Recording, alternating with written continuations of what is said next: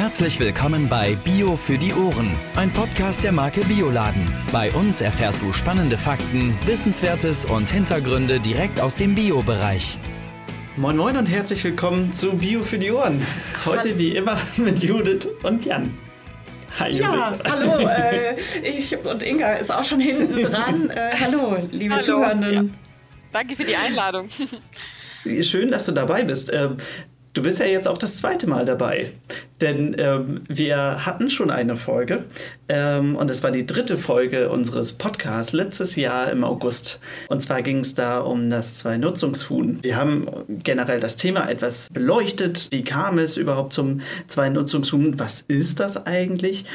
Und ist das ein, ein Ausweg? Bevor wir jetzt aber ein Update geben, was wir in dieser Folge machen möchten, liebe Inga, vielleicht könntest du noch mal ganz kurz erklären, was ist der Unterschied zwischen einem Zwei-Nutzungshuhn und der Bruder Hahn-Initiative?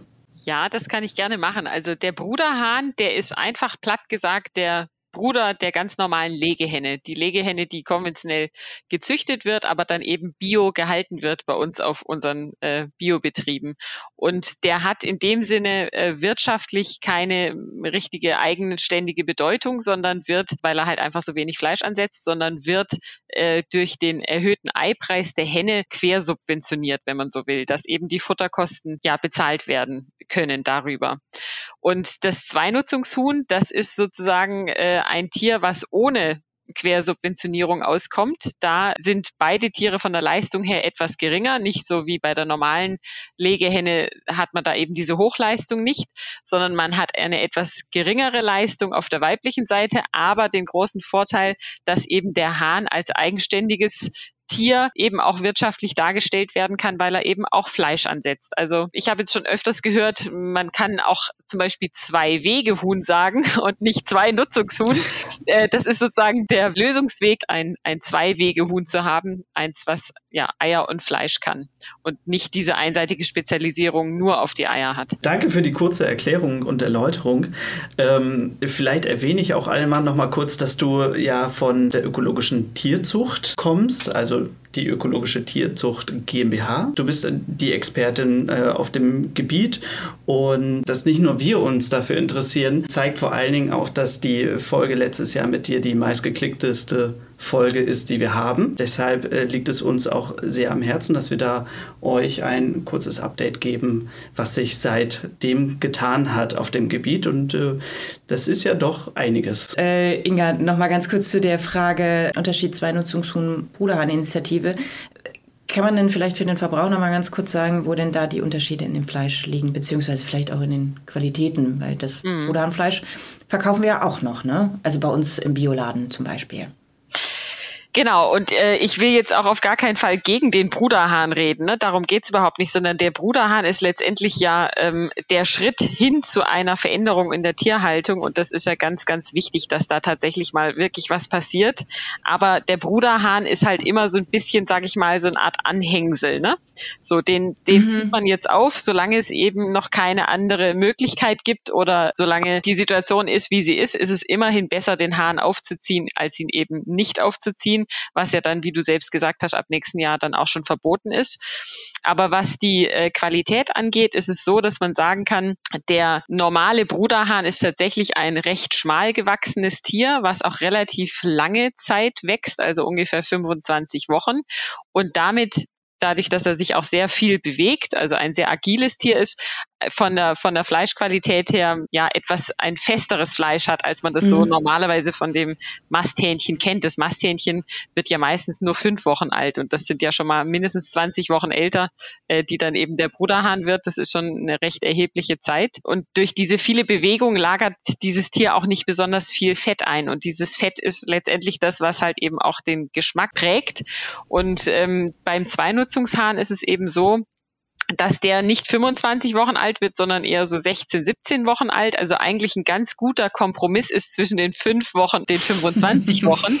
Und das sehen wir eben auch bei der, bei der Fleischqualität, dass eben dieses Tier ähm, ja mehr Fleisch ansetzt schon mal, weil er halt einfach ja diese Mastbetonung auch dabei hat und eben auch eine bessere Fetteinlagerung hat und die macht, dass eben dieses Fleisch nicht ganz so fest ist wie das von dem Bruderhahn, sicherlich auch gar nicht so weich wie das jetzt von dem normalen Masthähnchen, aber geschmacklich eigentlich ein richtig super tolles ähm, ja, Produkt ist am Ende, was man wirklich zu ganz tollen Speisen auch verarbeiten kann. Mhm. Also kann ich eigentlich nur empfehlen, mal mutig zu sein und so ein Tier auch zu kaufen, wenn man mal eins kriegt, weil häufig äh, findet man die gar nicht in den Läden. Das ist noch ein richtiges Problem tatsächlich. Wir machen ja unter anderem dieses Update, weil wir beim letzten Mal zwei offene Fragen hatten. Damals im August hatten wir noch die Frage offen, wie sich die Verbände, also die Bio-Verbände zu diesem Thema positionieren. Gehen sie alle auf das Thema in Ovo-Selektion oder werden sie, ja, was gab es denn eigentlich für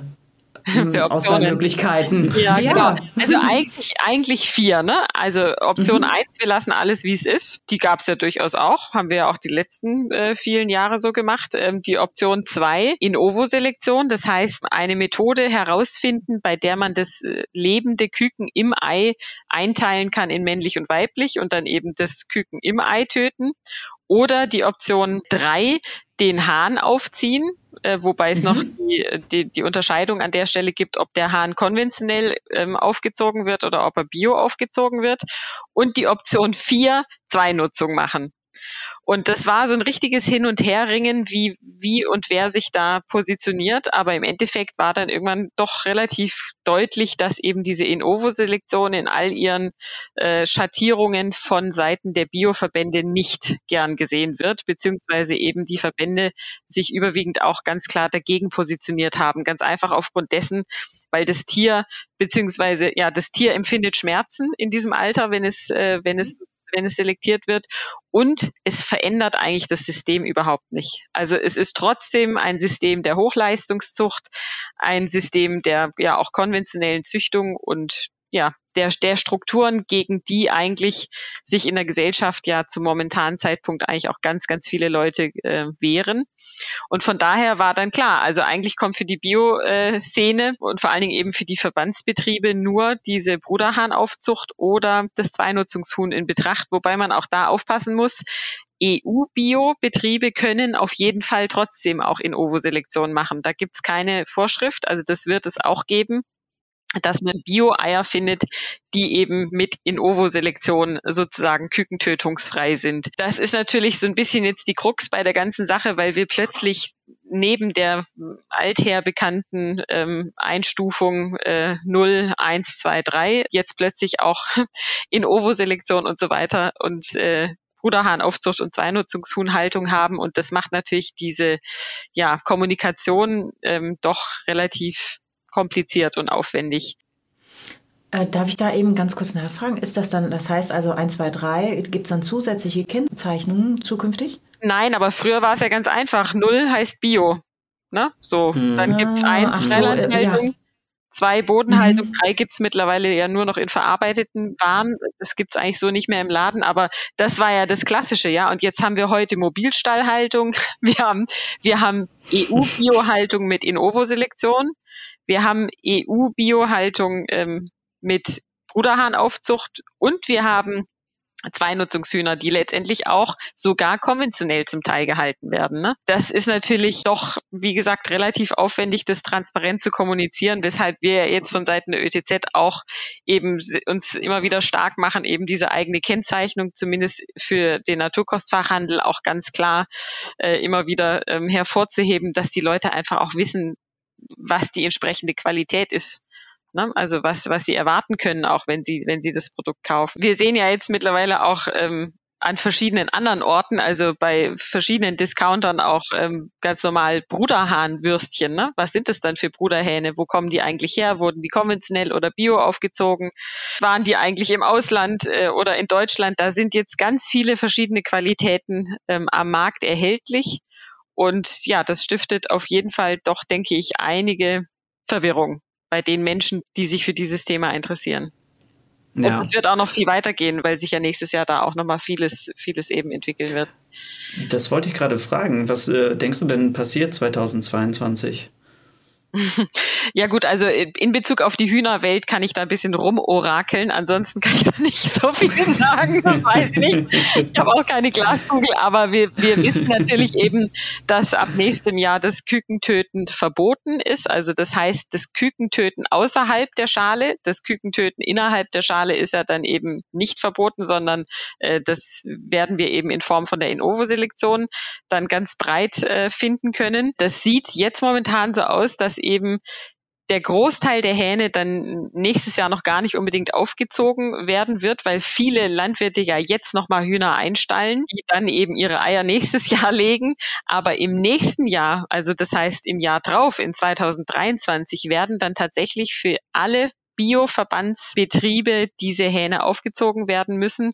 Und das bedeutet ja, dass wir einfach da sicherlich im Bereich Absatz, Fleisch, Markt und so weiter, ja, das merken werden, dass plötzlich Hähne auftauchen, die vorher nicht da waren. Und wohin dann damit? Und Verbraucher zu finden, die das dann verstehen, warum liegt denn da jetzt eigentlich so ein schmaler Hahn neben diesem Biomasthähnchen und warum kostet der so viel?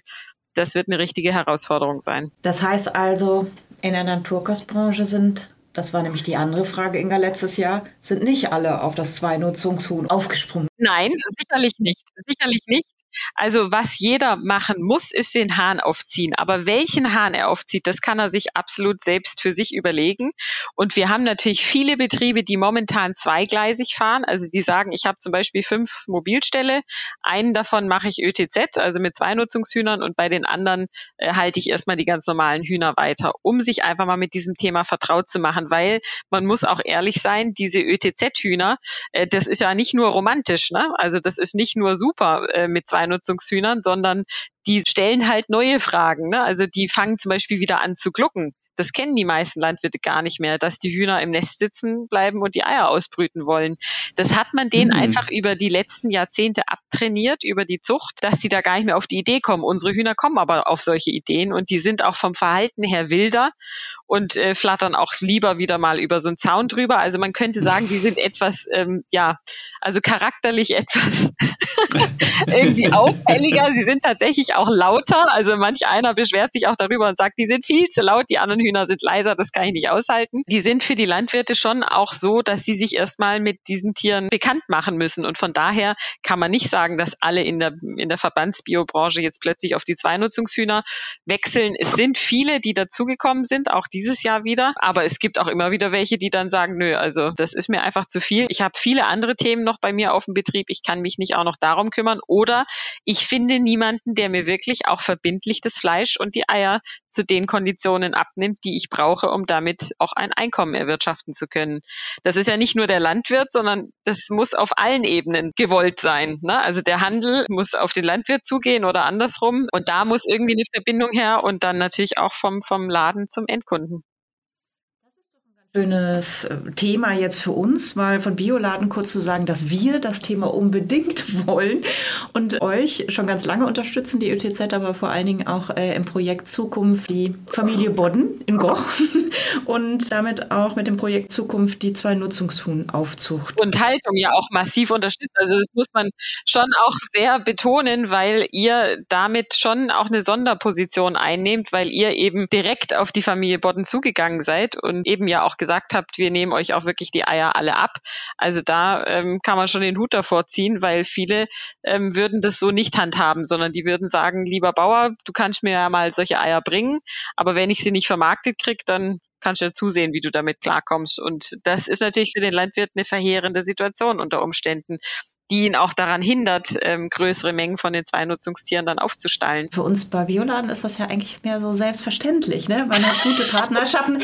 Nein, also gute ja, Partnerschaften genau. und man, man hat, man nimmt auch den ähm, Partnern, Bioladen-Partner sind es ja, es sind ja nicht die klassischen Lieferanten, ne? also wie man sich das, sondern wir sind ja, gehen ja Partnerschaften da auf Augenhöhe ein und ja, ich denke schon, dass das Unternehmen Weiling sich da so positioniert hat, um auch da eine Sicherheit der Familie Bodden zu geben. Ne? Und ja, genau. Und so so kann natürlich der Landwirt sich auch in aller Ruhe mal mit diesen Tieren beschäftigen, ohne dabei die Angst im Nacken zu haben, dass er die Eier nicht losbringt und eben das Fleisch entsprechend auch, weil wie gesagt, ich kann es nicht oft genug betonen, das Fleisch gehört halt einfach mit dazu und das gilt eben letztendlich auch für jemanden, der gar kein Fleisch isst, aber gerne Eier essen möchte, dass eben dieses Fleisch trotzdem vorliegt. Ne? Ganz egal, ob es jetzt ein Bruderhahnei ist oder ein Ei von einem Zweinutzungshuhn, der Hahn wird mit aufgezogen und muss, damit es funktioniert, auch entsprechend von irgendwem abgenommen werden. Und sei es, dass ich das zum Beispiel kaufe und meinem Nachbar schenke, ne? Das, der freut sich ja vielleicht über den Hahn. Das stimmt. Du Inga, wie hat sich das denn bei euch verändert? Also wie ist die Anfragesituation? Hat sich da überhaupt was verändert? Gibt es große Projekte, die jetzt vielleicht anstehen? Also wir haben ein sehr großes Projekt jetzt dieses Jahr bei uns selbst äh, umgesetzt. Und zwar ist es so, dass wir eine Zertifizierung vorgenommen haben bei uns am Zuchtstandort selbst, die uns jetzt ermöglicht, Eier auch ins Ausland zu bringen. Also ich rede da nicht von Speiseeiern, sondern eben von Bruteiern. Und das heißt, wir haben jetzt die ersten Herden, die auch in der Schweiz stehen und wir haben tatsächlich auch die ersten äh, Betriebe vom afrikanischen Kontinent, die sich wirklich für dieses Ach, Thema sehr, sehr interessieren und engagieren und ja, diese, sage ich mal, kleinbäuerlich organisierte Struktur, die dort eben ursprünglich wirklich kaputt gemacht wurde, interessiert sich tatsächlich für Zweinutzungshühner. Ich könnte mir, konnte es mir lange Zeit so auch nicht vorstellen, aber wir haben da genau ein ganz äh, spannendes Projekt, was sich gerade ähm, entwickelt. Was wir aber auch haben, seit diesem Jahr ist auch ein Riesenfortschritt tatsächlich, dass selbst unsere Zuchttiere jetzt mit Grünauslauf gehalten werden. Da gab es von Seiten der Bioverordnung eine neue Vorgabe, dass eben auch die Tiere raus müssen, richtig mit Grünauslauf, die Bruteier produzieren. Früher durften wir das nicht. Unsere Zuchttiere laufen jetzt im Wald und das ist richtig super, das zu sehen, wie gut sich die Tiere entwickeln, eben ja, mit diesem Waldauslauf, weil das einfach ihrer Natur am ehesten ja auch entspricht. Das ähm, war sehr aufwendig, aber ist jetzt richtig super und freut mich jedes Mal, wenn ich sehe. Kuschelig. Ja. kuschelig hört sich das an. Mhm. Das sind ja richtig schöne Entwicklungen. Genau, und auch allgemein kann man sagen, ne, die Nachfrage nach den Tieren, die, die steigt zusehends, äh, gerade weil es ja eben Schön. auch darum geht, das Kükentöten da im nächsten Jahr dann entsprechend auch äh, nicht mehr zu praktizieren und mhm. das bringt viele Betriebe dazu, wirklich drüber nachzudenken, auch mit diesen Tieren anzufangen. Wir haben auch schon ein paar Wiederholungstäter dabei. Das kann man auch sagen. Also Ach so, ja klar, man muss sie ja immer wieder bei euch kaufen. Ne? Das genau. ist ja genau. klar. Sie sind ja, irgendwann sind sie ja tot. Und also klar, die Brüderhähne werden dann verkostet, also genau. also gegessen. Und bei den Hennen, die kommen, landen dann ja als Suppenhuhn. Im Topf. Im Topf. Ja, insofern kann man auch sagen, es ist eigentlich doch nur ein Ein-Wegehuhn, weil der Weg, der führt immer am Ende. immer ein Topf. Am Ende. Also Inga, wir müssen noch mal, wir müssen noch mal ein Doppel-Update machen. Das nennen wir dann das Rezepte. machen wir so eine Kochshow. Ja, genau. Es gibt tolle Köche, die sich schon mit dem Thema sehr intensiv beschäftigt haben. Da habe ich auch schon ganz viele tolle Rezepte, ähm, die ah. ich sehr ah. empfehlen kann. Ja. Das finde ich einen guten Tipp. Mhm.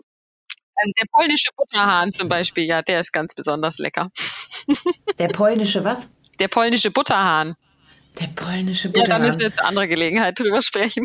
Gerne. Okay, wir fragen unseren Bioladen Koch Kai, ob er uns da mal ein Rezept ja. äh, zuschickt. Das wäre Wahnsinn, cool. Es gibt allerdings auch etwas, was mir und Jan, glaube ich, auch persönlich aufgefallen ist, ähm, jetzt so in der veränderten Situation und die Thematik ist ja einfach auch wirklich quer durch die Medien gejagt worden. Und zwar sieht man immer, wenn man über die Felder fährt, mehr mobile Hühnerstellen. Hat sich da irgendwie die Verbrauchersituation und auch so das, das Mindset dahin geändert? Oder ähm, ja, kauft jetzt der Verbraucher nur noch regional anstatt Pio vielleicht? Oder wie ist dein Eindruck da? Hm. Ja, also ich habe den Eindruck, dass im letzten Jahr die Leute sich auf jeden Fall irgendwie anders verhalten haben. Das kann man nicht anders sagen. Ne? Also wenn man sich alleine auch anguckt, wie stark die Abokisten nachgefragt und ja eigentlich auch irgendwie total überfordert waren an vielen Stellen, wie viele Leute sich ähm, die Lebensmittel haben liefern lassen, da ist schon wirklich was passiert. Und man sieht auch, dass ja die Nachfrage nach diesen Direktvermarktungsstrukturen ganz stark gestiegen ist. Und damit haben viele Hühnerhalter angefangen, auch mobile Ställe zu, zu kaufen kaufen und die sich sozusagen in den Vorgarten zu stellen. Die Frage ist halt immer, wie viele Eier kommen dann aus diesen mobilen Stellen und wie viele aus den festen Stellen, die halt auch gar nicht so offensichtlich jetzt dem Verbraucher gezeigt werden. Da bin ich schon skeptisch, mhm. ehrlich gesagt. Trotzdem ist es natürlich auch eine positive Entwicklung, weil natürlich für die Hühner diese kleinen Gruppen und das Versetzen der Stelle ja dazu führt, dass es den Tieren auf jeden Fall besser geht. Also die kleinen Gruppen sind immer ein Vorteil, egal ob jetzt bio oder konventionell gehalten. Aber man muss da immer sehr genau hingucken. Also ich würde nach wie vor immer Bio-Eier kaufen und im besten Fall eben auch nicht nur in Anführungszeichen Bio-Eier, sondern immer eben auch Verbandsware weil da einfach die Strukturen am transparentesten sind. Und da würde ich auch sagen, ist ein Mobilstallei für mich nicht per se besser als ein Ei aus einem Verbandsbio-Feststall. Ne? Die, die, die Stallsysteme haben alle Vor- und Nachteile. Es wurden schon viele, viele Mobilställe einfach so mal eben geschwind angeschafft. Ich bin mal gespannt, ob das so bleibt, weil die Arbeit mit den Mobilstellen ist wirklich anspruchsvoll und gerade auch mhm. im Winter nicht ganz einfach. Ich, bin, ich wäre da mal zuversichtlich, dass, dass den Leuten schon über kurz oder lang das Bio-Ei das Wichtigere ist. Und dann natürlich in der Folge das Zwei-Nutzungshuhn, ne? Das, die Eier und das Fleisch. Richtig. Also ich möchte einfach auch ein bisschen Werbung für unser Projekt Zukunft machen. Ich finde, das ist so ein tolles Projekt und äh, da ist so viel Arbeit auch und so viel Kommunikation mit der Familie Bodden passiert. Und, also liebe Verbraucherinnen, Verbraucher, liebe Zuhörende vor allen Dingen, wenn ihr mal das Projekt Zukunft im Biofachhandel seht, das ist blau-weiß wie Bioladen und dick-rot steht da, mach mit drauf mit den einzelnen Vorteilen von unserem Projekt. Und damit tut man sicherlich auch was Gutes. Und die Eier schmecken besser. Das kann ich immer nur, äh, nur mal raten, so ein Ei auch mal zu verkosten. Also ich will jetzt die anderen Eier nicht schlecht machen, aber ein Ei von einem echten Zweinutzungshuhn ist tatsächlich, hat einen anderen Geschmack. Wir ich würde da mitgehen. Ja. Du würdest da mitgehen? Mhm. Ist ja auch find, klar. Ich kaufe sie eigentlich nur noch, deswegen kann ich das jetzt gerade, habe ich das ja, ja, gemerkt? Ja, ja, also ja. ich, ich finde sie einfach so super. Ja. ich, wirklich, ja, kein Küken töten, ne?